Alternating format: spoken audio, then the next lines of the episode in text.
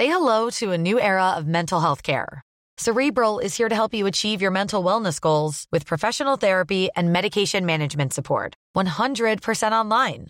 You'll experience the all new Cerebral Way, an innovative approach to mental wellness designed around you. You'll get a personalized treatment plan from a therapist, prescriber, or both in a safe and judgment free space. Your Cerebral therapist or prescriber will outline a customized plan with clear milestones along the way so you can get to feeling your best. With Cerebral, you're not alone in your mental health journey. We're here to empower you to live a fulfilling life. So take that first step towards a brighter future and sign up today at cerebral.com slash podcast and use code ACAST to get 15% off your first month. Offer only valid on monthly plans. Other exclusions may apply. Offer ends July 31st, 2024. See site for details.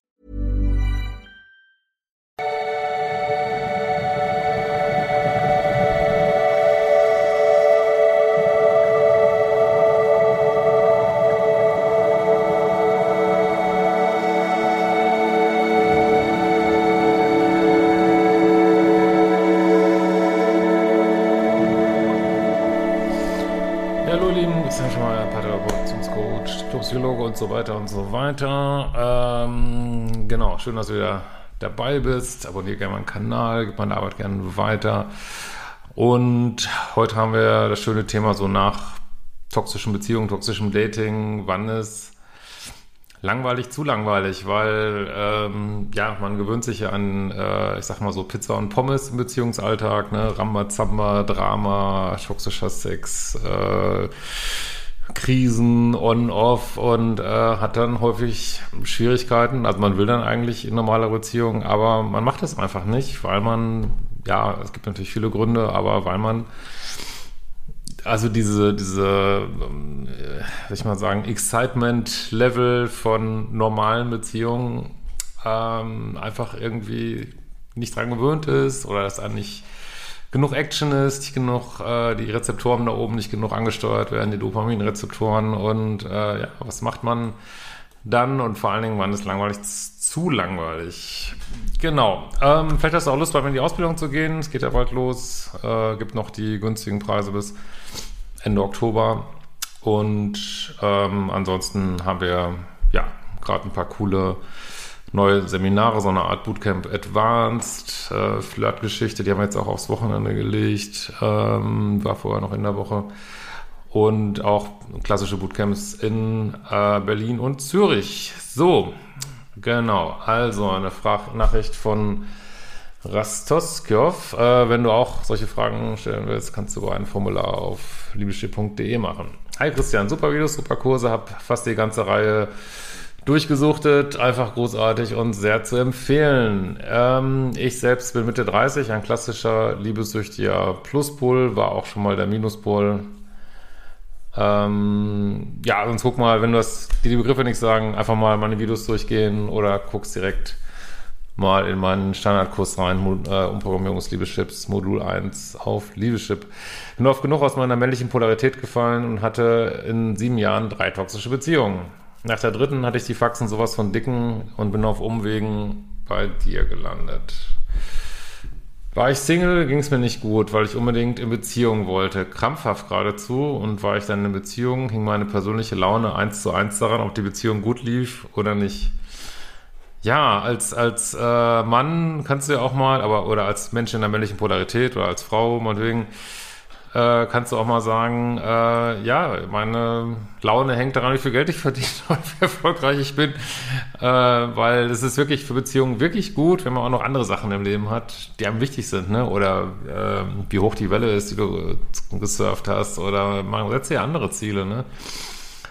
Ähm, und habe mich echt krass verkauft. Du bist zur Selbstaufgabe tote Pferde geritten. Okay, du hast definitiv schon mehr gemacht bei mir und mehr geschaut. Äh, das entkoppel ich gerade und genieße mein Single-Dasein. Andererseits bin ich langsam wieder in Dating-Laune. Wie schnell denn? Das hast du jetzt nicht geschrieben. Ich hoffe, wir reden jetzt hier von einigen Monaten, halben Jahr und nicht irgendwie von drei Tagen, dass du wieder in Dating-Laune bist. Äh, und habe tatsächlich mit einer Frau, Klammer auf Online-Dating, ich weiß, großes Potenzial für Abfuck, Klammer zu, einen neuen Anlauf gestartet. Sie ist nett, eher ruhig, gar nicht so der freakige Typ, den ich sonst als Schema bevorzuge. Ja, das ist aber genau das Problem. Das ist das Problem, warum viele nicht rausgehen aus toxischen Beziehungen, weil sie einfach dieses vertraute, äh, den vertrauten äh, toxischen Stallgeruch einfach nicht aufgeben wollen. Und das ist eins der Hauptgründe, weil, also man begegnet auch manchmal vernünftigen Leuten, nur ja, man will es einfach nicht, ne?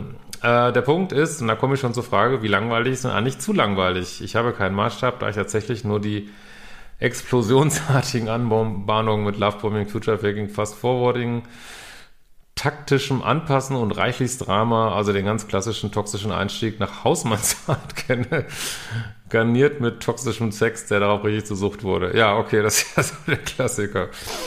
Und jetzt das, erstes Date. Wir haben uns auf einen 90-minütigen Spaziergang getroffen. Gut, äh, über allgemeine Themen gesprochen und es war nett, aber gänzlich unaufregend. Ja, wie ich auch mal sage in meinen Dating-Angeboten, äh, genau, erste Date, auch weitere Dates nicht so lang, äh, nicht gleich in die Kiste hüpfen, äh, nicht so viel Rosamunde Pilcher, sehr gut. Äh, waren uns dann einig und wir halten den Kontakt und sehen uns weiter. Zum Abschied gab es eine kurze Umarmung, mehr gibt es dazu nicht zu sagen. Dann habe ich mich äußerlich dran gehalten. Nicht zutexten, kann sinnloses Kontakt suchen, sie kommen lassen, aber immer reagieren, wenn sie schreibt. Das sind alles Sachen aus meinem Dating-Kurs oder aus dem Buch, weiß ich nicht genau. Und das ist wirklich neu für mich, innerlich auch gar nicht mehr dieses, oh mein Gott, da ist eine Frau, die gegebenenfalls Interesse hat, die letzte Cola vor der Wüste, aber jetzt ran wie Blücher an den Katzbach. Den kenne ich noch nicht, ist lustig. Bloß nicht mehr locker lassen Gefühl.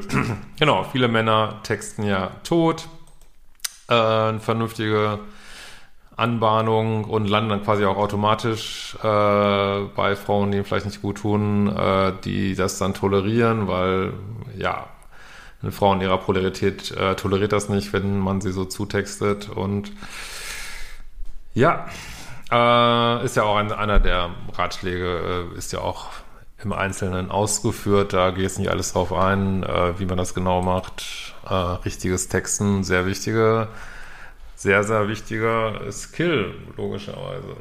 Ähm, genau.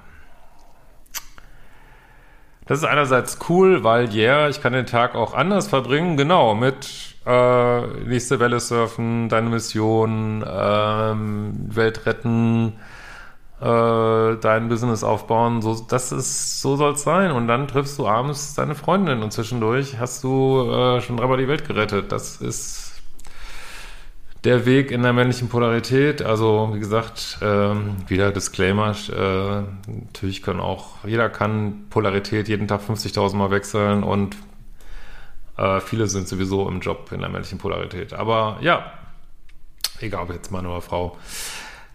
Äh, was aber, glaube ich, für die Gesellschaft gar nicht so gut ist, ehrlich gesagt. Aber das wäre ein anderes Video.